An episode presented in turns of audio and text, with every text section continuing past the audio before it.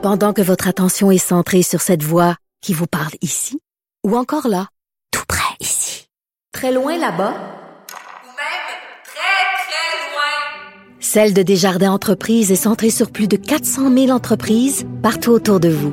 Depuis plus de 120 ans, nos équipes dédiées accompagnent les entrepreneurs d'ici à chaque étape pour qu'ils puissent rester centrés sur ce qui compte, la croissance de leur entreprise. Sophie Durocher. Une femme distinguée qui distingue le vrai du faux. Vous écoutez Sophie Durocher. Tous les mercredis, on parle avec le chroniqueur et animateur Jean-Michel Dufaux. Jean-Michel, bonjour. Bonjour Sophie, bon matin. Ah, dis-moi pas bon matin, tu sais que j'ai ça. Tu fais exprès. Et je te taquine. Ben non, c'est ça. Mais écoute, euh, justement, parlons de, du français versus l'anglais. Euh, juste avant de parler de choses plus sérieuses, qu'est-ce que tu penses de ça, toi, cette nouvelle qui a été sortie par Radio-Canada hier après-midi? Euh, une nouvelle à l'effet que l'impact de Montréal changerait de nom pour s'appeler Montréal FC. FC pour Football Club. Qu'est-ce que tu penses de ça? C'est très anglais comme formulation. Oui, c'est très anglais. C'est un peu drôle comme euh, ça sort un peu de nulle part. Pourtant, impact le, le, mot marché. Euh, et c'est vraiment dans cette tradition des clubs européens, des grands clubs européens où on met FC, parce que tu as raison, le, sport a été inventé en Angleterre, donc cette tradition de FC Football Club a même été reprise dans certains euh, clubs d'autres pays d'Europe où l'anglais n'est pas la langue première. Mais, par exemple, Marseille, c'est l'OM de Marseille, l'Olympique de Marseille. Ben voilà. donc, euh, oui, et c'est drôle parce qu'il y a des clubs américains de la Ligue de soccer qui avaient euh, le Real de Salt Lake City. Je trouvais ça ridicule parce que je me disais le Real, c'est en lien avec le Real Madrid. L'Espagne, mais ben oui. Le Real avec Salt Lake. Par contre, me disais, après avoir pensé, je me disais, Montréal pourrait être le Real de Montréal parce que le Real, c'est Montréal et Montréal, ben, c'est évidemment Mont-Royal. Et une des, un des trucs qui représente bien la ville de Montréal, c'est le Mont-Royal. je me disais, ben, au début, je trouvais ça ridicule l'idée de Real de quelque chose autre que Madrid, mais je me disais, ça pourrait être le Real de Montréal parce qu'il y aurait le Real de Montréal dedans. Donc, enfin, ça va être amusant à suivre, mais euh, les, les, réactions sont un peu mitigées. Et je suis pas sûr que dans la dans notre sensibilité, que le FC, c'est la bonne idée. Là. Je suis un peu d'accord avec toi. Mais c'est surtout que, tu sais, on vient d'avoir tout un débat au Québec euh, sur euh, le, le, le, les dénominations euh, anglophones pour des, des marques de commerce avec euh, Olivier Primo qui avait décidé d'appeler sa, sa, sa série de, de pizzeria, d'appeler ça Slice Gang Pizza. Ben, je veux dire, écoute, euh, on va, on va quoi? On va aller au Montreal Football Club euh, manger des slice gang pizza? Je veux dire, c'est à un moment donné, on peut-tu se tenir debout? On peut-tu euh, se développer une colonne vertébrale? C'est sûr que ça peut peut-être paraître anecdotique, mais une anecdote plus une anecdote plus une anecdote, ça fait à un moment donné une vague de fond là. Ouais, puis je pense que si on est pour faire un, un nom de Montréal, si on le fait de nous-mêmes, tu sais, moi je suis un peu d'accord que des des compagnies comme Starbucks conservent leur nom quand euh, ils viennent à Montréal. Je suis un peu d'accord avec ça, j'accepte. Par contre, comme tu dis, on, fait un truc de Montréal, on fait, on crée quelque chose d'ici, on devrait quand même faire attention au fait français. Et oh, c'est la même chose pour le projet de Vie Primo. Il aurait pu euh, euh, trouver des, des, façons amusantes, modernes d'utiliser le français pour sa pizza. Et euh, je pense que pour le, club de soccer ou de football, là, euh, je pense qu'on peut essayer d'être au pire un truc qui peut se dire dans les deux langues, mais où le, français est là, où le français est présent. que je pense que je suis d'accord. Quand on le fait de nous-mêmes, il faut le faire. Euh, il ne faut pas utiliser des anglicismes ici en, première ligne. Je suis d'accord. Ouais, mais écoute, il faut simplement le rappeler, c'est que euh, la raison pour laquelle ça nous ça nous heurte ou ça nous agace, c'est que euh, bon club, ben club, c'est c'est un mot qui se dit dans les deux langues. football, tu sais, les Français ils parlent du foot, là, c'est pas ça le problème. C'est la formulation, c'est qu'en français on dit, le, mettons on dit euh, le, le, club de hockey canadien, on dit pas le Canadien Hockey Club là. Je veux dire, à ce moment-là, euh, euh, qu'on appelle les Canadiens de Montréal, qu'on les appelle euh, les Montreal Hockey Club, alors, je c'est aussi absurde, là. Oui, mais j'ai l'impression qu'il faut avoir quand même une sensibilité. Cette sensibilité-là va être adressée. Là, présentement, c'est un peu à l'étape de rumeur. Il n'y a rien qui est confirmé. C'est peut-être même un test de l'impact de voir un peu les réactions. Est-ce qu'ils vont revenir à l'ancien nom? Ils se disent non, je pense que le, il y a un mouvement pour peut-être changer. Non, je sais pas. Mais il n'y a rien de confirmé. Fait qu'avant de, je pense que d'avant de, de oui, c'est on ça. va attendre de voir où ça va aller. Euh, oui, mais c'est le fun de s'énerver avant. C'est le fun de s'énerver avant. C'est le fun de s'exciter, puis discuter, puis...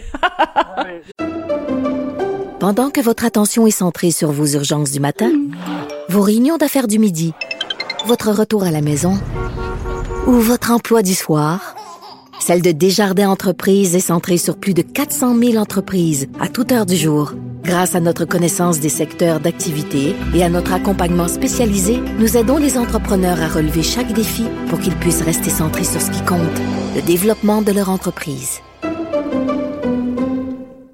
Mais je suis d'accord avec toi, mais il y a une chose quand même que dans tout ce débat, c'est je pensais à ça récemment, puis je me disais, tu sais, je, trouve qu'elle est, fragile, cette, cette cohabitation français-anglais à Montréal.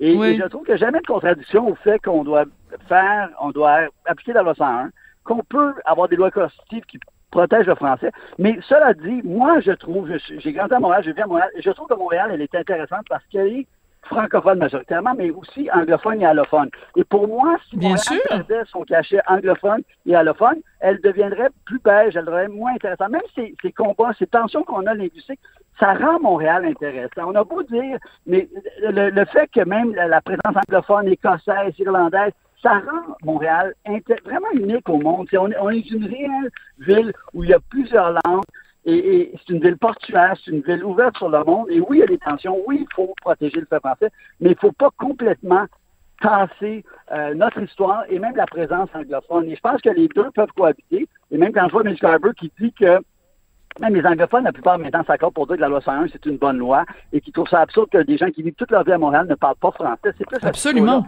Mais sinon, on peut avoir cette, ville, je trouve, unique au monde, intéressante, où il y a euh, cette, diversité de culture. Puis, c'est drôle, hein, parce qu'on a, on, on est nord-américain francophone, mais on est vraiment nord-américain. Et même des gens comme, tu sais, René Lévesque et Jacques Parizeau, les deux préféraient Londres à Paris. Les deux se sentaient mieux à Londres qu'à Paris. On sait que Parizeau est, étudié au LSE, London School of Economics, une des plus grandes écoles d'économie au monde. Euh, donc, on a, on a un côté, et même ben, euh, Parizeau, tu le regardais, il y avait là un bourgeois anglophone, euh, euh, de l'époque victorienne presque. oui, avec son, son three-piece suit, oui. Exactement. On a des atomes crochus. Et, je suis allé souvent en Angleterre, même en Irlande. Je suis allé en Irlande. Puis je regarde les Irlandais, c'est comme des Québécois, avec une relation d'ailleurs drôle avec l'Empire britannique. Comme Écoute, l'Écosse. Es-tu déjà allé en Écosse? Écoute, tu, tu, c'est niaiseux là, mais je veux dire, le matin là, qu'est-ce qu'on mange au Québec? Des œufs puis du bacon.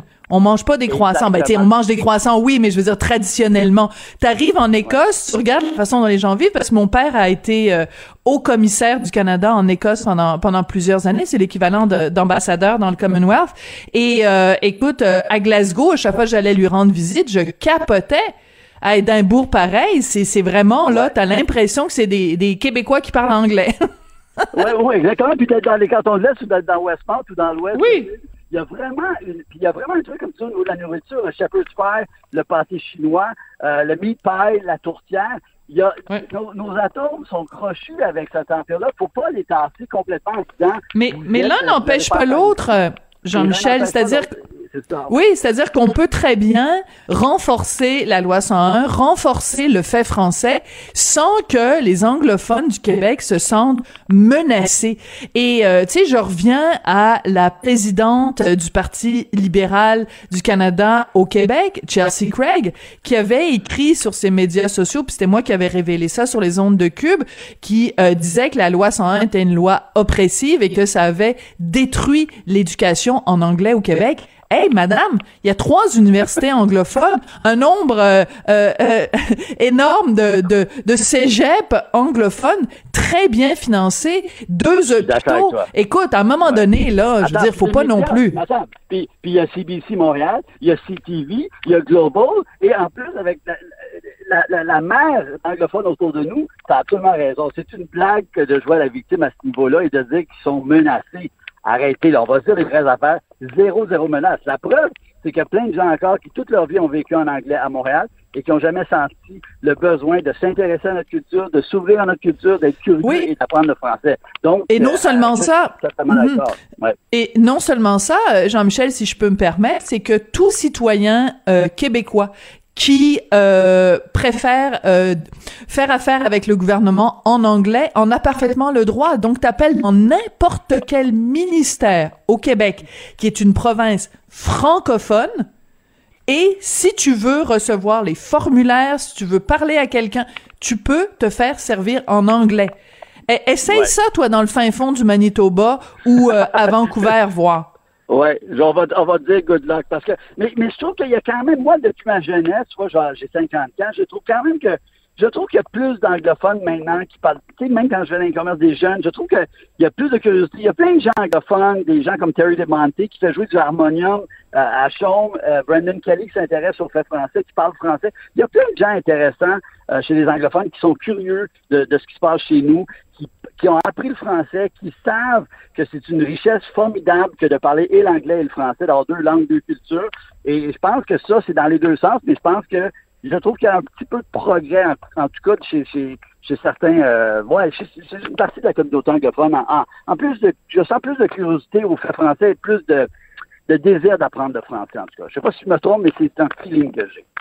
Ouais, mais mais mais cette cohabitation là, tu as tout à fait raison de de, de le mentionner et euh, c'est vrai que les jeunes générations sont beaucoup plus euh, ouvertes, beaucoup plus euh, bon, il y a, y a beaucoup plus de de dialogue, mais c'est aussi parce que la loi 101 a été là.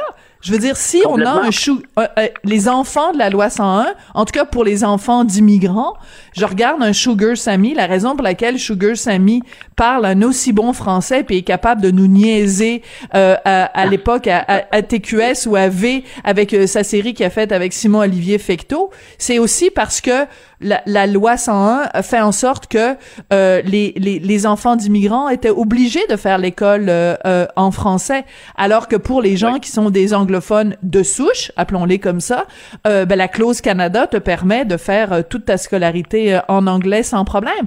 Alors, c'est Ouais. drôle aujourd'hui que des gens comme euh, la, la présidente du, du Parti libéral euh, au Québec disent ben, la loi 101 est une loi euh, oppressive qui a, qui a Oppressive. détruit l'éducation en anglais. Je veux dire, c'est- Je dirais, on, on va Non. quand même pas s'excuser de se battre pour que dans une province francophone, les gens parlent français. Bon, dit affaire. Ouais. Hey, écoute, non, il faut Non, pas, non, faut pas ça, me fâcher, là.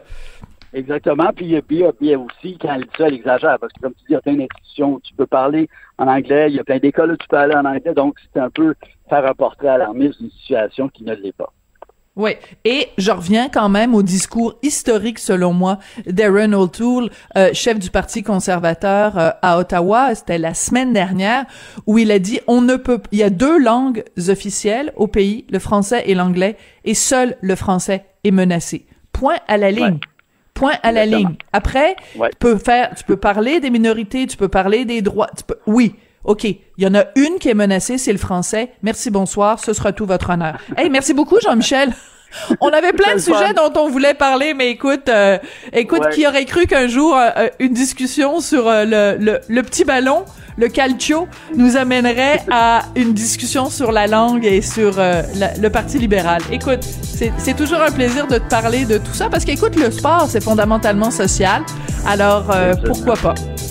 Le À la semaine prochaine. Oui, Salut, sport, c'est de la culture. Tout à fait. Merci. Bye.